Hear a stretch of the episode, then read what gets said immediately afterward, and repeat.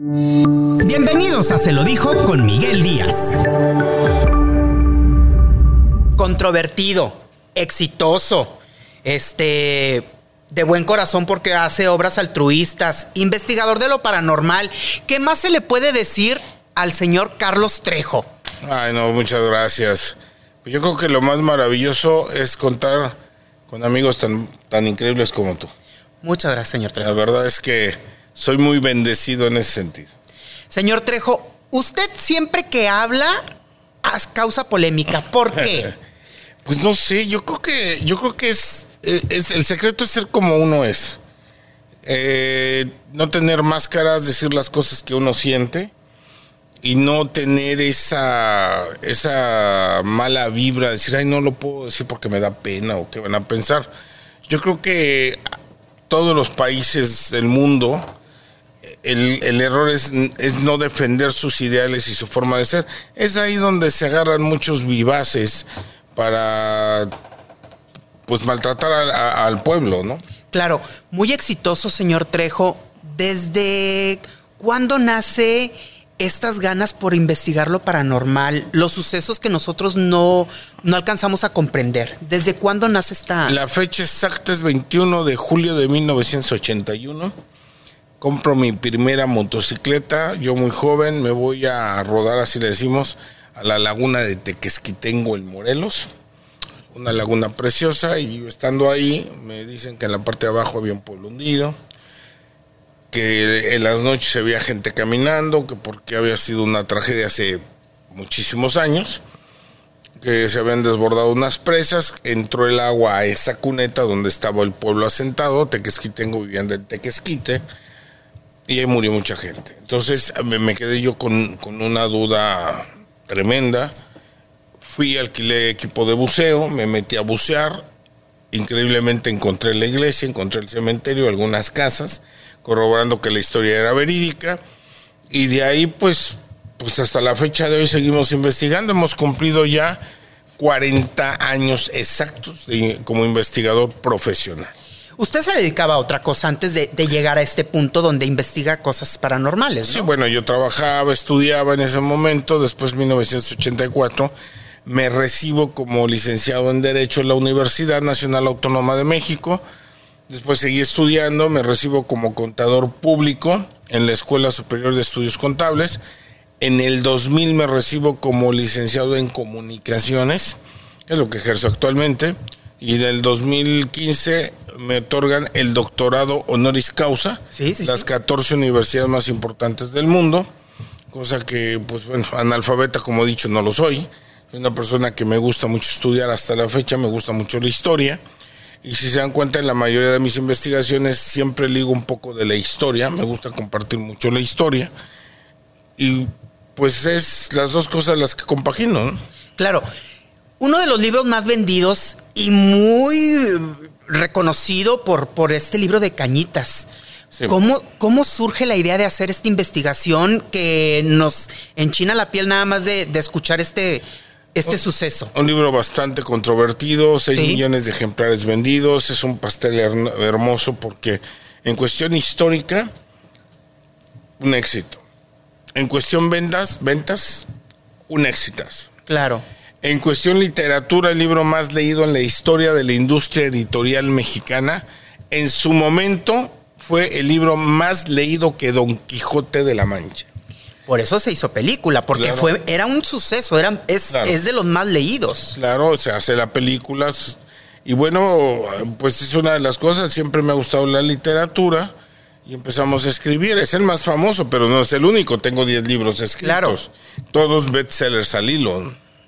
¿Cómo surge escribir este libro? ¿Por, cómo, le nace la idea de decir, vamos a hacer este libro no, no de, este nació, de, este suceso? No, no, me nació, simplemente un día me agarré a escribirlo eh, toda la experiencia que se había vivido, cómo se había vivido, y lo dejé guardado ahí en la computadora. Llegó una amiga, me pide la computadora para hacer una, una este, cotización, porque iba a ver en ese tiempo al ingeniero Galloso, que era el director de Editorial Planeta, ya vendía carros, le iba a vender un carro al señor. Vio el libro, se lo llevó, Y X día a mí me marcaron y me dijeron, ¿sabes qué? Este, queremos hablar con usted. Fui a Editorial Planeta, yo no sabía ni siquiera para qué me estaban hablando. Y cuando me doy cuenta, el libro ya estaba escrito, ya estaba, pues ya para publicar, nada más necesitaba la autorización. Claro. Obviamente se las di, aunque escéptico yo, dije, bueno, pues a quién le puede interesar este tipo de lectura, y fue una sorpresa porque... Hay mucho público para este tipo Es que en ese momento no lo sabíamos. Ahora ya sabemos que hay dos cosas que venden.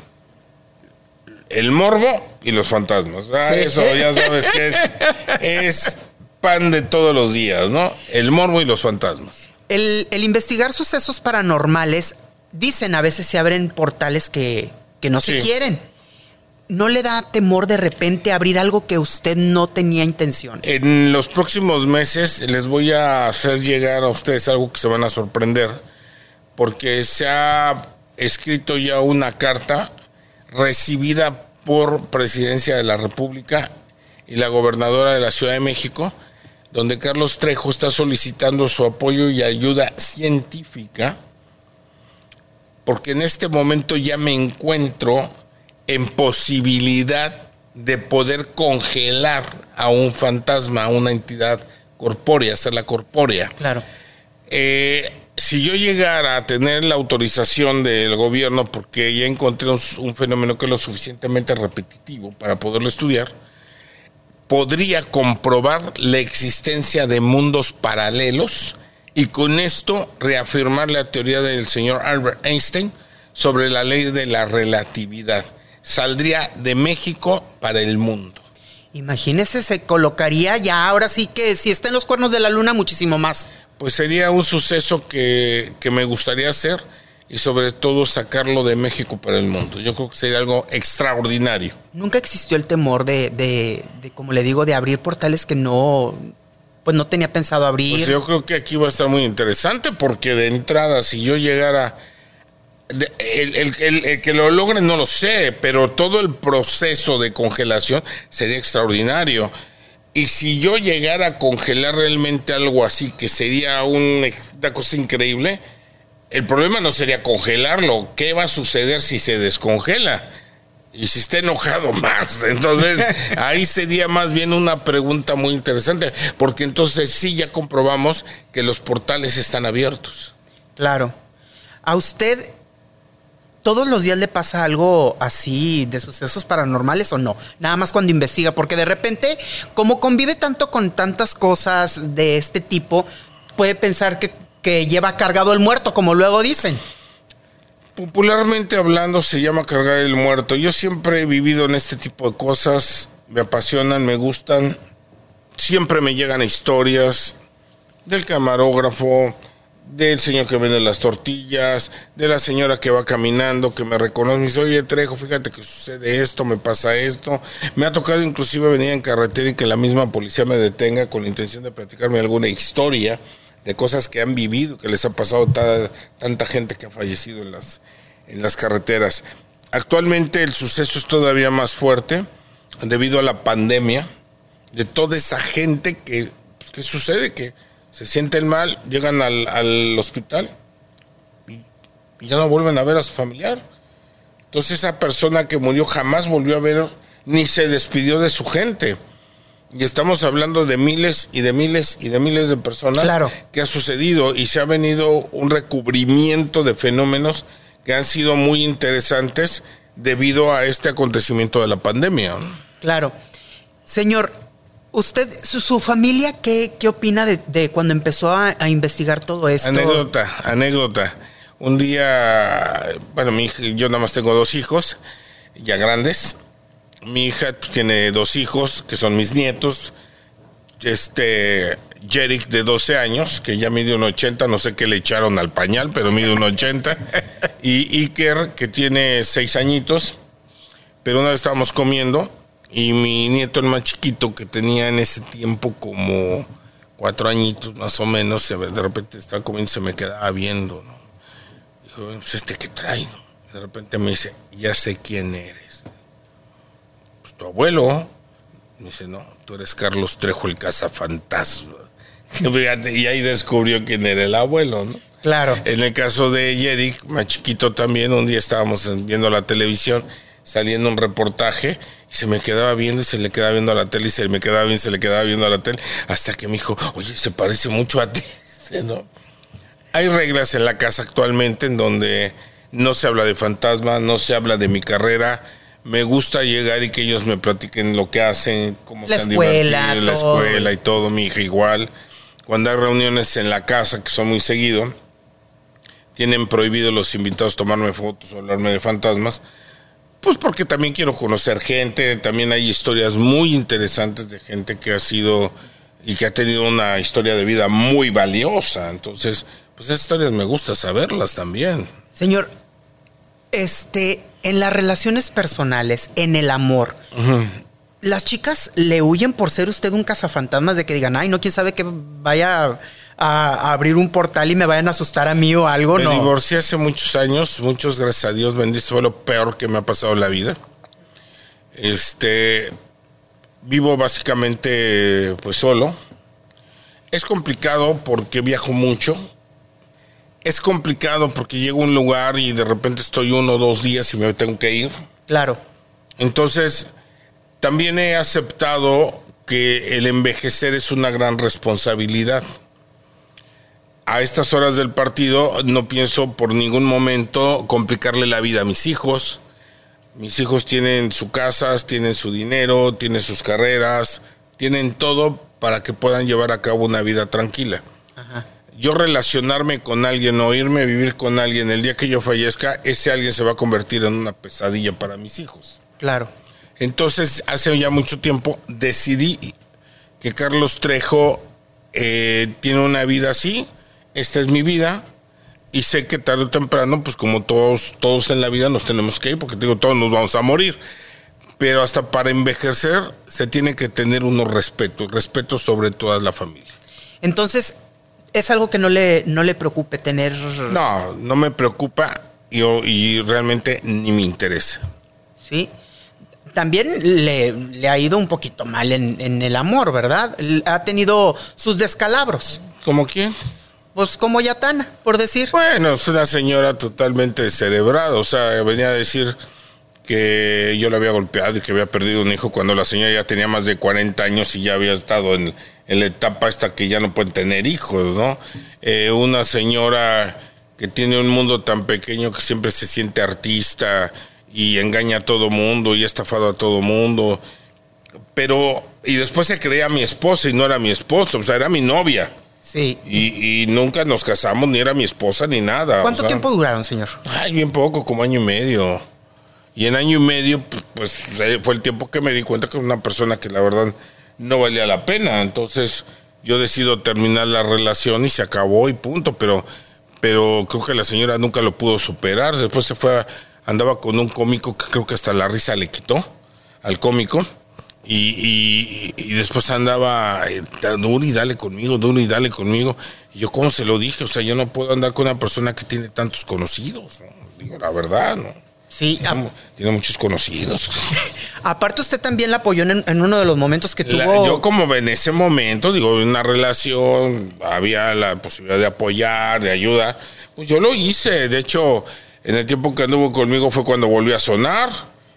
Se terminó y se le acabó. O sea, ya, punto a lo que sigue mi vida. O sea, llégale con el cómico, vete por otro lado. O sea, aquí ya no hay nada. O sea, se acabó y punto, ¿no? Lo quiso, lo quiso ahora sí que ver como una, una cartera a usted o cree usted que, que lo vio con intereses monetarios aparte de después de querer algo serio?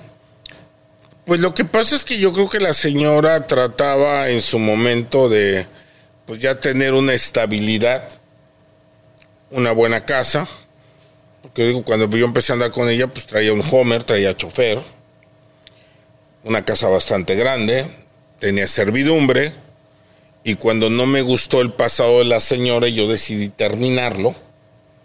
Pues se le acabó el Homer, se le acabó el chofer, se le acabó la servidumbre, yo creo que, que, pues, pues a ponerse a trabajar, ¿no? Entonces, Claro. yo creo que ahí fue donde ya no le gustó. Cuando usted empieza la relación con ella, ella no le habló entonces de algún pasado turbio. Pues lo único que decía es que había tenido una relación con el papá de su hija, pero pues nunca me dijo que se había metido con medio México, ¿no? Entonces, pues, como te vuelvo a repetir, yo no soy hombre de los que me gusta tener una mujer que tenga tantos conocidos, ¿no? Pues de qué vamos a platicar, ¿no? O sea, entonces, pues no, o sea, no, no me agradó y punto. Y de ahí, pues ya sabes, empezó a inventar una serie de estupideces. Y que esa es una de las cosas que a mí me, me sorprende mucho, ¿no? Porque hay gente que le cree y no tiene pruebas, ¿no? Claro. Por ejemplo, que, que yo la golpeé, ¿dónde están las actas, no? Que abortó, ¿dónde está lo del hospital? Que no sé cuántos meses, ¿dónde, ¿dónde está el ultrasonido? Entonces, y yo creo que también ahorita la persona con la que andaba en ese momento, pues también yo creo que necesitaba dinero, porque pues yo no hubiera tolerado que mi pareja, pues cayera en ese tipo de cosas para sacar dinero, ¿no? O sea, Claro. O que estuviera hablando de su ex. pues qué raro, ¿no? Sí. La verdad, pues ya fue, ¿no? Y la forma como trabaja es para ligar a la gente, pues es esa, se pone a cantar y cuando le gusta a alguien va y se le sienta las piernas y entonces... Pero pues también ya se le acabó, ya es una señora cincuentona, entonces... Pues ya, ya fue, ¿no? Ya, ya, digo, todas... Pues ¿cómo- ¿dónde están todas esas mujeres hermosas de la época de las ficheras? ¿Dónde están? Claro. Vivieron su glamour, vivieron su etapa y todo. No lo supieron administrar, se acabó, punto, ¿no? Y ahorita usted tiene una relación, tengo entendido. O tenía una relación. Sí, bueno, o sea, digo, solo no estoy. Claro. Solo no estoy y estoy bien, estoy tranquilo, estoy ubicado. Eh, pues estoy padrísimo, simplemente padrísimo. Ahorita la relación que yo llevo con Mary es, es, yo como lo he dicho con Mary, no es, no sé si sea la- la- el amor de mi vida, pero sí sé que es lo mejor que me ha pasado en la vida. Sí, sí le gustaría estar todo el tiempo con ella, todo el- lo que lo que nos reste o lo que Dios nos deje vivir. Mira, yo lo que he dicho, a fin de cuentas, tarde o temprano uno de los dos se va a tener que ir. Claro. disfrutemos esto padre, disfrutemos esto bonito y disfrute. es que tiene su historia, tiene su historia. Eh, de- de- Por ahí después también surgió un rumor de que era la amiga de, de Yatana y que usted la- andaba coqueteando con ella, andando con Yatana. Y se hizo ahí un escándalo. un- No, yo te lo platico, pues a mí me vale más, yo te lo platico. Eh, sí, vivió con Yatana seis años Ajá. y eh, primero Yatana no era mi esposa, era una novia. Hay mujeres que son para un rato y hay mujeres que son para toda la vida. Claro. y Meris para toda la vida. Entonces en el camino del camino me di cuenta que era la mujer más maravillosa, que era una mujer que a lo mejor no tenía el gran físico como muchos crean, pero tenía un alma y tiene un alma tan maravillosa y tiene una- un ser tan increíble y es una persona tan pura de corazón que, que definitivamente yo volteé, la vi y, es cuando dije, encontré a la que es mi compañera de vida. Y hasta la fecha. Y viajamos juntos, maneja mi carrera. eh, vamos, es para mí ha sido una maravilla esta, es, es, es una mujer que es una bendición. Caminan juntos. Sí. Y a ese punto le doy enorme, enormemente gracias a esta señora Yatana, enorme, de que gracias a ella encontré lo que me hacía falta, el amor. ¿No hubo escandalitos cuando se enteró de que andaba? Ah, sí, claro, que mata, que la había golpeado, que había abortado, que ya sabes todo el show, todas las mentiras, ¿no? Pero pues bueno, entiendo que, que pues, pensó que tenía amarrado el, el banco, pues resultó que no era así, ¿no? Además, vuelvo a repetir, la señora no era mi esposa, ¿no? Era una novia, como todos hemos tenido parejas, resulta, pues no resulta, y pues a lo que sigue, ¿no? Y se acabó. Claro. Usted ahorita tiene la relación, son novios, no piensa llegar a, a firmar Casar- un... casarnos no. Casarnos, eso jamás.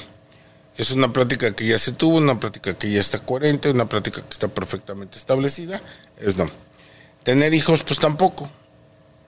Yo, como lo dije desde hace muchos años, si tú deseas tener hijos, yo no soy la persona, yo ya cumplí mi etapa y yo no soy nadie para arrastrar a alguien a que, a que esté conmigo de lo que no quiera, ¿no? Claro. Y decidimos que, que en, en el matrimonio, pues definitivamente nosotros no creo en el matrimonio, porque pues puedes tener muchos años, te casas y resulta que todo quiebra, entonces se me hace muy difícil. Claro. Entonces decidimos llevar nuestra relación, nuestra amistad y nuestra pureza. Hemos encontrado cuatro elementos increíbles en esta relación, porque Mary y yo somos los mejores amigos, los mejores esposos, los mejores amantes y lo más increíble, los mejores novios. Vamos a cumplir, de hecho, 14 años de relación. 14. 14. Y yo llego de viaje y siempre me tiene una flor o un chocolatito, cosas así, que para mí es más increíble ese detalle. A, no sé, que me lleve a cenar al restaurante más caro del mundo. Esos detalles este, son para mí extraordinarios. Ella es detallista, pero Carlos Trejo lo vemos fuerte, que habla lo que es, que no tiene miedo en decir las cosas, pero también es detallista o no. Híjole, tendrían que preguntárselo a ella, pero lo que sí te puedo decir es que siempre estoy al pendiente. Si estoy de viaje, si cada rato, ¿cómo estás? ¿Necesitas algo? que solicitas? ¿Qué quieres? Fíjate qué cosa tan maravillosa. Cuando se cumplieron 10 años, cuando se cumplieron 10 años de relación, este, ella llegó y me regaló un chocolatito, ¿no? De 10 años de relación. Y yo le dije, tu regalo está aquí afuera. Y le regalé una cajita. Ajá. Dice, ¿qué es? Está allá afuera.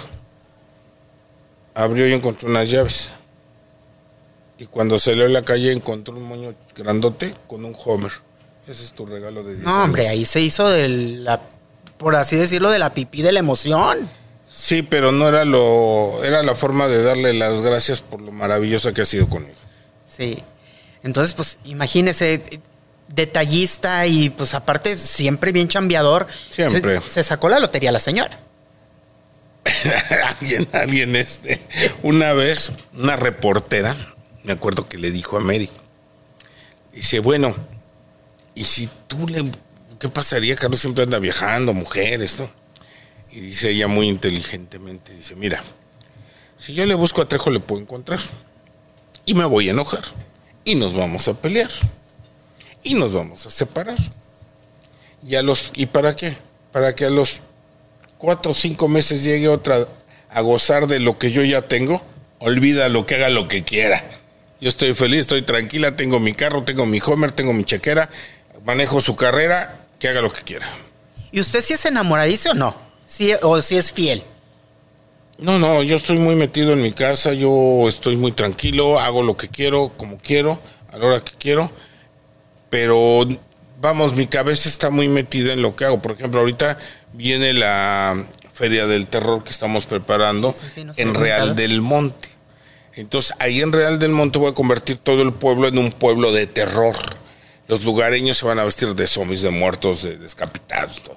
Y lo que va a ser jueves, viernes, sábado y domingo, van a llegar ahí al pueblo las gentes, va a haber casas del terror, va a haber un teatro del terror, un camioncito que los va a llevar a las diferentes leyendas.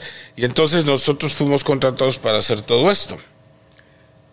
Y obviamente la que está organizando todo, pues es ella.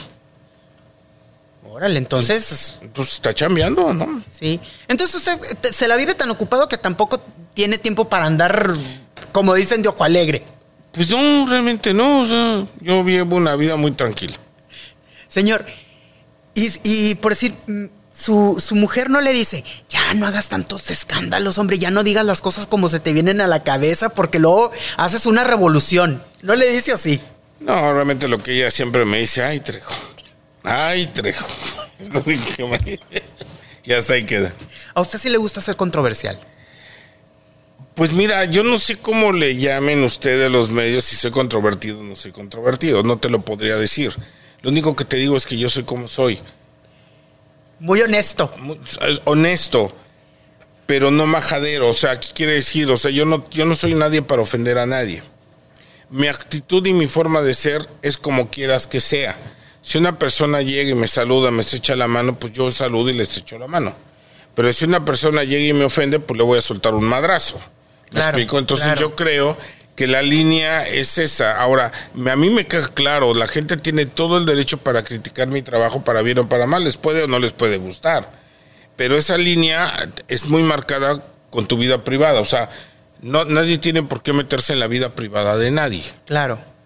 Entonces, que, que soy un varón, pues obviamente. Por ejemplo, ahorita veo una, una muchacha que estás aquí entrevistando y se para y le veo el cuerpo y wow, dices, hermosa, ¿no? Claro. Digo, pues tampoco eres ciego, ¿no? ¿Me explico? Sí, sí, sí. Entonces, pero soy muy respetuoso, inclusive soy respetuoso con mis hijos, con cada uno de sus pensamientos, yo soy muy respetuoso en ese sentido. Claro. Su forma tan franca de ser le ha, le ha causado que tenga enemigos en el medio artístico. Pues yo no tengo enemigos en el medio artístico. Hay un, hay un pedazo de pendejo ahí que pensó, creyó, que podía venir a sobajar a todo mundo, a ofender a todo mundo y hacer lo que se le pegara la gana con todo mundo, pero conmigo se equivocó.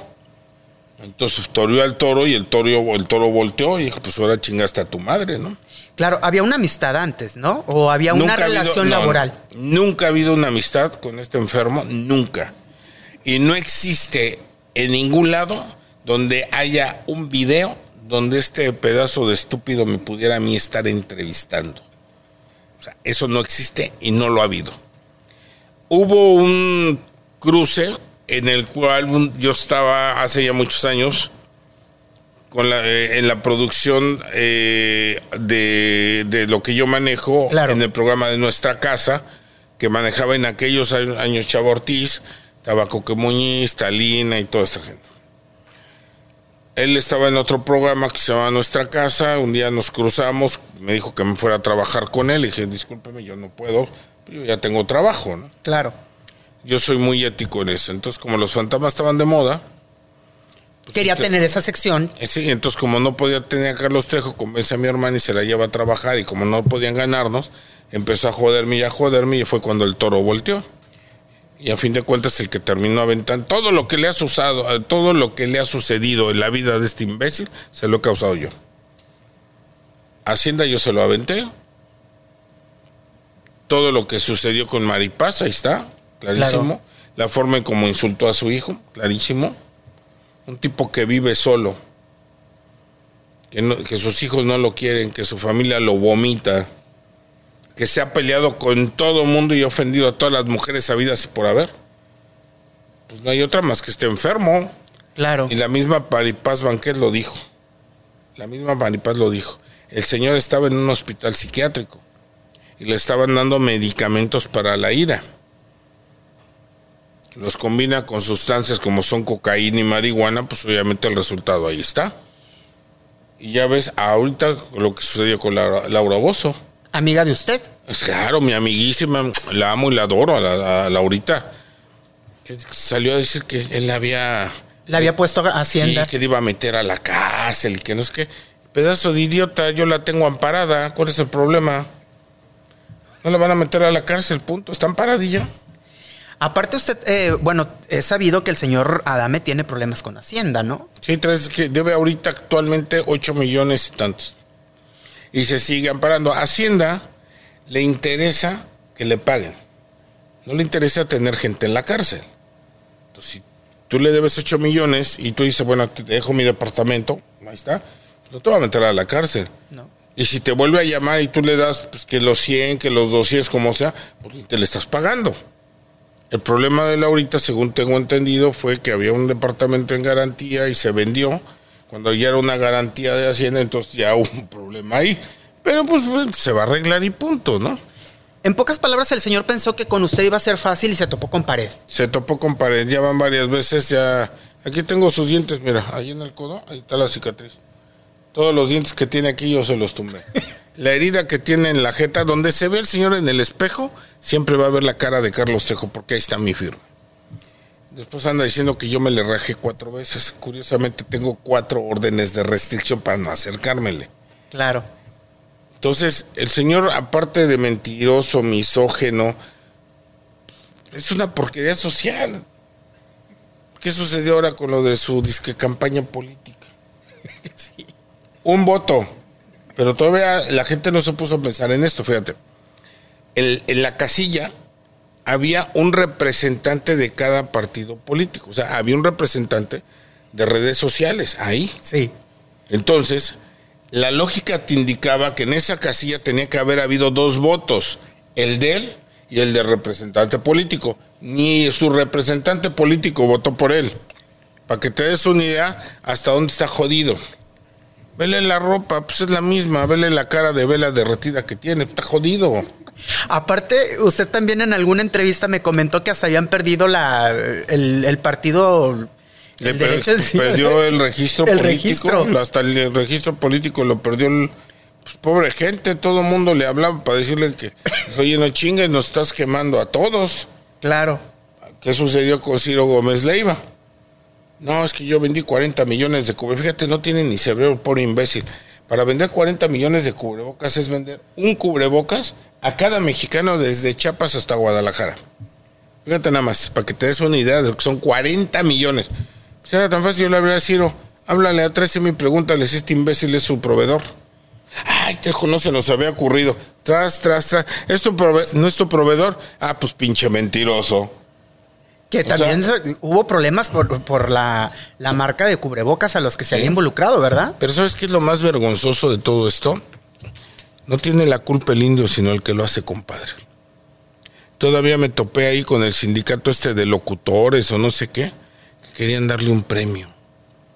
Es como premiar a un misógeno, a un homofóbico y a un estafador, porque eh, recuerda que las, las casas de ahorro que era FICREA, FICREA, tú dejabas tu lanita para juntar para tu casa. El que manejó todo eso era el Adame. Él es responsable de que mucha gente se quedó sin casa. Y ahí está en internet, ahí chequen ustedes. Y aparte también lo de lo del doctor que metieron a la cárcel por las cirugías estéticas. Pero qué decía, no decía que él ya había comprobado de que sí era doctor y que era su super amigo, pues otra de tantas mentiras, ¿no? Entonces yo creo que premiar, o sea, no es posible que estés premiando a un imbécil como este, porque entonces no eres víctima, eres cómplice de este idiota. Yo creo que México no estamos ya para aguantar este tipo de cosas. Yo de mi bolsillo he mandado a comprar despensas y he ido con la gente que tiene COVID, que no pueden salir, no tienen dinero, y yo les he ido a dejar despensas ahí para que coman y para que desinfecten y, y echarle los kilos, ¿no? Sí, vimos unos videos donde usted está repartiendo despensas a las personas que lo necesitan. Claro, porque a fin de cuentas estamos todos en el mismo barco. Te cuidas tú, me cuido yo. O sea, esa es una, una realidad. Entonces, yo creo, en mi, no en mi humilde opinión, porque a fin de cuentas es una realidad. Pues no estén premiando esto porque se están convirtiendo en cómplices de este imbécil, ¿no?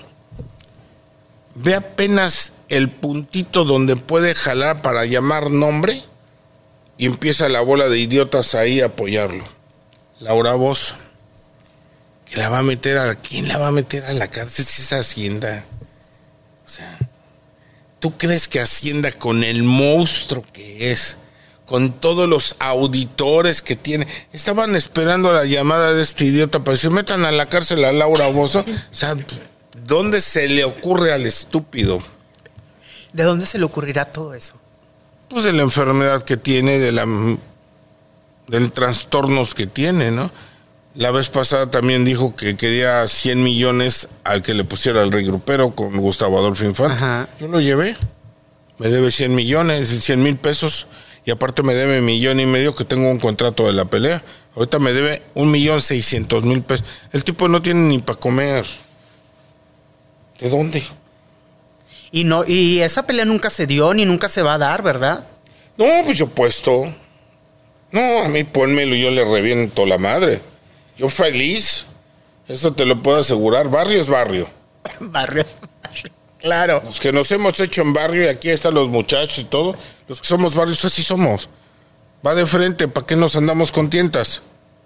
Y los fifís son esos, los que se esconden atrás de una cámara y, gritan y balbucean y bla, bla, bla. Pues yo, ¿para qué?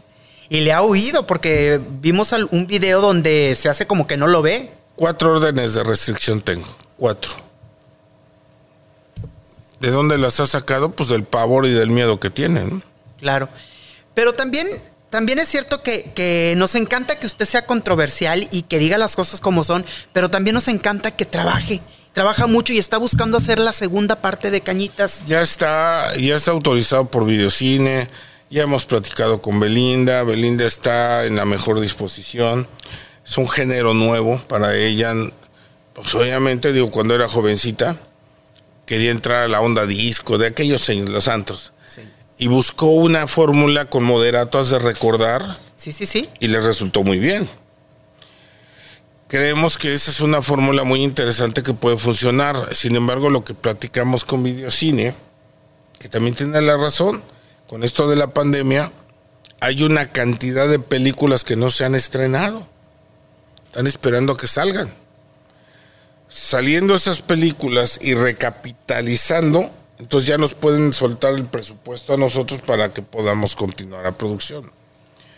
Mientras no suceda esa etapa, seguiremos detenidos hasta esperar ese momento. También le tienen que ofrecer buen billete a Belinda para que acepte. Ya, ya hemos platicado con ella, sí, sí, hay pláticas y este. Y, bueno, hay. Hay un, posible sí, hay un gran interés ahí. Y no estamos hablando de mil, estamos hablando de millones, ¿no? Entonces hay dos por ahí que están en, mesa pues para poder negociar, ¿no? Y usted va a poner sus ahorritos también.